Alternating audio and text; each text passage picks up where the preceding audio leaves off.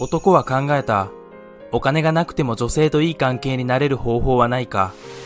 2020年春、新宿区内のホテルにて、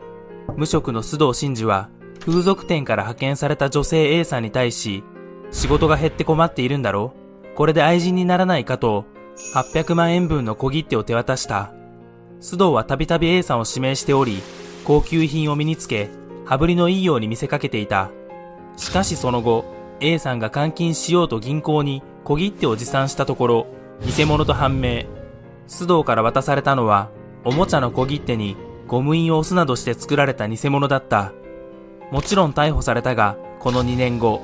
同様の手口で20代女性 B さんにも偽の小切手を渡し、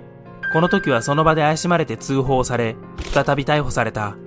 B さんへ提示した金額は少し謙虚になって600万円だった。